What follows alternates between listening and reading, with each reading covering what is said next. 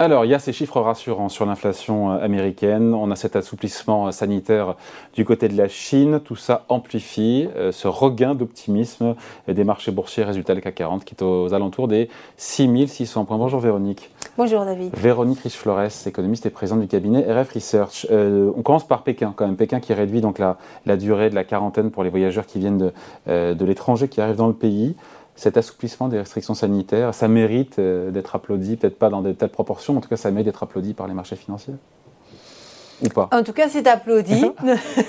Dubitative, sceptique. Dubitative, euh, oui, parce que. Ça va dans le bon sens. Euh, oui, ça va dans le bon sens, bien évidemment. Alors après, c'est la lecture des marchés qui est, qui est un peu qui interroge. Hein. C'est-à-dire qu'en gros, ce que nous disent les marchés, c'est la Chine va réouvrir ses portes, ça va nous faire plus d'activité, et donc les prix des matières premières remonte, puisqu'il s'agit de la Chine, bien évidemment. Et tout ceci devrait néanmoins euh, caper l'inflation, parce que finalement, ça devrait euh, euh, réduire les, tensions sur les chaînes, voilà, bah sur les chaînes de production. Ça ne tient pas comme raisonnement, ça? Alors, disons qu'on avait plutôt l'impression depuis ces derniers mois, depuis le début de l'été, que les sources d'inflation étaient beaucoup plus endogènes qu'exogènes, que les facteurs finalement liés aux chaînes de production était peut-être encore un petit peu présent, mais dans l'ensemble euh, très inférieur pour expliquer l'inflation à ce qu'ils étaient il y a, en, début d'année, et qu'aujourd'hui on a plutôt affaire à une inflation des services, et d'ailleurs euh, qui préoccupe de plus en plus qui a pris le relais. Qui a pris le relais. Alors, est-ce que cette lecture est la bonne? Moi, j'ai plutôt l'impression que la réouverture de la Chine, avec un marché des matières premières qui, qui est prêt effectivement à, à bien marquer le coup, risque de nous ramener un peu plus d'inflation dans quelques mois. Nous le verrons, mais... Euh, pour l'instant, il y a ce ralentissement en tout cas de l'inflation aux États-Unis. Ce sont les chiffres d'octobre qu'on est en fin de semaine dernière. Ralentissement plus fort que prévu. On est maintenant à 7,7% d'inflation au global en octobre contre 8,2% euh, en septembre. On se dit, ben, ça y est, le pic d'inflation est passé. Les marchés sont contents parce qu'ils disent que ça va influer évidemment la politique monétaire des mois à venir de la Fed. Oui, euh, ils n'ont pas tort. Le pic d'inflation semble bien passer. On a eu un pic à 9,1%. Euh, Ça fait quatre mois consécutifs que l'inflation globale recule. Recule. Après, euh, dans le détail, les chiffres, euh, encore une fois, du mois d'octobre montrent quoi? Que du côté des biens, d'ailleurs c'est intéressant parce que du côté des biens, l'inflation décélère très franchement. On est à 5% et on était avec un pic à 12% je crois au mois d'avril. Donc il y a clairement un environnement qui est, qui est plus supportable, qui vient sans doute du fait qu'il y a moins de tension sur les chaînes de production et un peu moins de demande également. C'est le fruit de la hausse des taux d'intérêt. Hein. Mmh. C'était quand même un des objectifs. En revanche, du côté des services, bah, pour l'instant on ne voit pas grand-chose. L'inflation dite sous-jacente, c'est-à-dire hors énergie et alimentaire, reflue un petit peu. On revient à 6,3, on était à 6,6, mais on était à 6,3 le mois d'avant. Donc euh, on est plutôt sur un plateau. Il n'y a pas une tendance. Il n'y a pas de tendance. Hein. Vous avez dans ces données euh, pas mal de bruit. Et puis il y a quand même une constante qui est euh, un, gros sujet, c'est les prix de l'immobilier, le, prix des loyers qui augmentent quand même de 0,8% sur le mois c'est considérable, c'est un plus haut depuis 30 ans. Hein. Est-ce que les loyers, la croissance des loyers va finir par, euh, par ralentir effectivement parce que le marché de l'immobilier souffre un peu? Ça fait partie des questions encore et, et il est possible que sur ce plan-là, l'économie nécessite plus de temps avant de mm. voir effectivement des loyers décélérer franchement. Donc on n'est pas tout à fait sorti de l'auberge, mais le pic est dépassé. On a un plateau euh, plutôt qu'une accélération sur l'inflation sous-jacente, ce qui est déjà bienvenu. Il faut descendre de ce plateau. Et ça, on ne sait pas pour le coup, c'est trop tôt pour le savoir normalement, on, se dit, bon, à la fin de l'hiver, début du printemps, on finira par amorcer la descente du plateau de l'inflation sous-jacente. Mais euh, cette, cette lecture-là, elle est très fonction, bien évidemment, de ce qu'on envisage de l'environnement international. Moins de croissance, probablement euh, des, des, une récession, une baisse de la demande dans, dans pas mal de pays, dont aux États-Unis, et des prix des matières premières qui s'assagissent, notamment parce qu'il y a moins de demande. Si les marchés jouent la flambée, la reprise euh, euh, rapide de l'économie chinoise et la flambée des prix des matières premières, vous voyez que rapidement on se dit aïe aïe aïe, est-ce qu'on va pas être rattrapé très vite par ce retour des, de l'inflation des prix des matières premières? Donc encore entre deux eaux.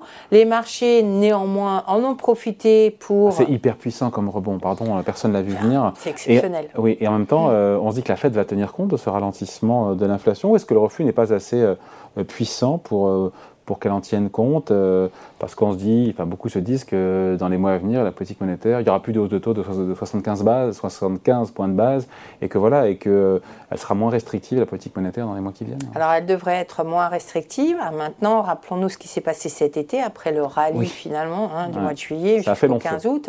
La Fed est revenue en charge et finalement, quand vous voyez les marchés partir aussi rapidement avec les enchaînements classiques, hausse des prix des matières premières, etc vous dites, euh, reste-moi responsable de politique monétaire, est-ce que je ne dois pas euh, garder un cap un peu sévère pour calmer, euh, calmer ce risque que d'être rattrapé à nouveau dans quelques mois par des marchés trop... Donc les marchés vont un petit peu vite en besogne. Les marchés vont un peu vite en besogne. Hein. Ce qui s'est fait en réalité, qui est peut-être le plus important, me semble-t-il, c'est qu'on a, on a consolidé les, les, points bas et, de, ces derniers, essentiellement au mois d'octobre. Hein.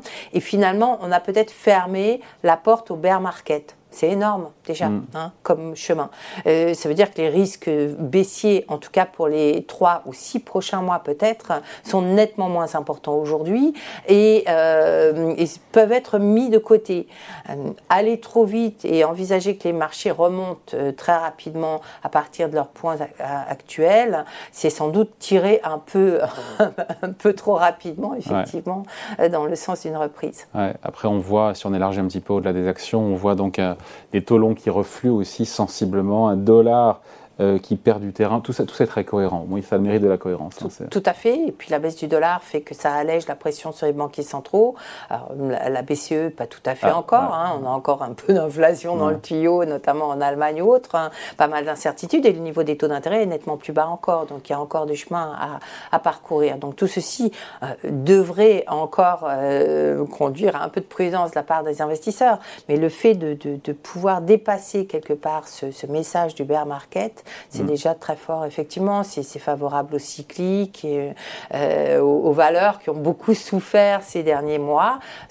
après, euh, bah, ça durera un temps parce qu'effectivement, l'inflation sous-jacente est probablement mm. encore là pour durer. On est à 7,7 sur l'inflation aux États-Unis en global. Dans un an, s'il fallait, c'est très compliqué évidemment, on pourrait être où?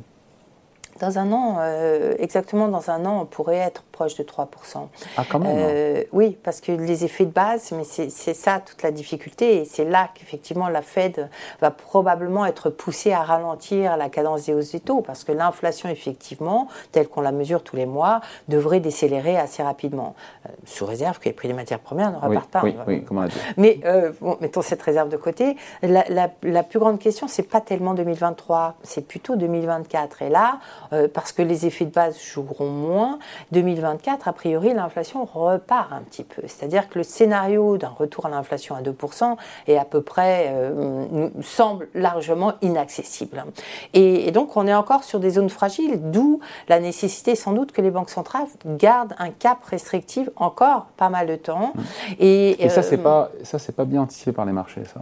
Et ça, c'est complètement ignoré. C'est même pas que c'est pas bien anticipé, c'est que c'est complètement ignoré. Alors bon, ça ne veut pas dire non plus que les, économistes aient, forcément raison, parce qu'on nage quand même sur des eaux extrêmement instables, etc. Hein. Mais, mais c'est quand même ça l'histoire. Hein. Et on a vraiment l'impression qu'aujourd'hui, les marchés sont en train de nous débarrasser le terrain de la problématique inflationniste hein, mm-hmm. et qu'on risque ah, ah. d'être rattrapé assez rapidement par à nouveau des tensions. C'est toute l'ambiguïté et la difficulté aujourd'hui et, l'enjeu de ce que feront les banques centrales, la Fed en premier lieu. Peut-être euh, donc euh, la fin du bear market, en tout cas sur euh, les 6 ou 9 prochains mois voilà, j'ai plutôt dit 3-6. 3-6, oui, je vais un peu loin là. Difficile de, dater tout ça. Merci beaucoup pour une explication signée Véronique Rich-Flores pour le cabinet Research. Merci. Merci.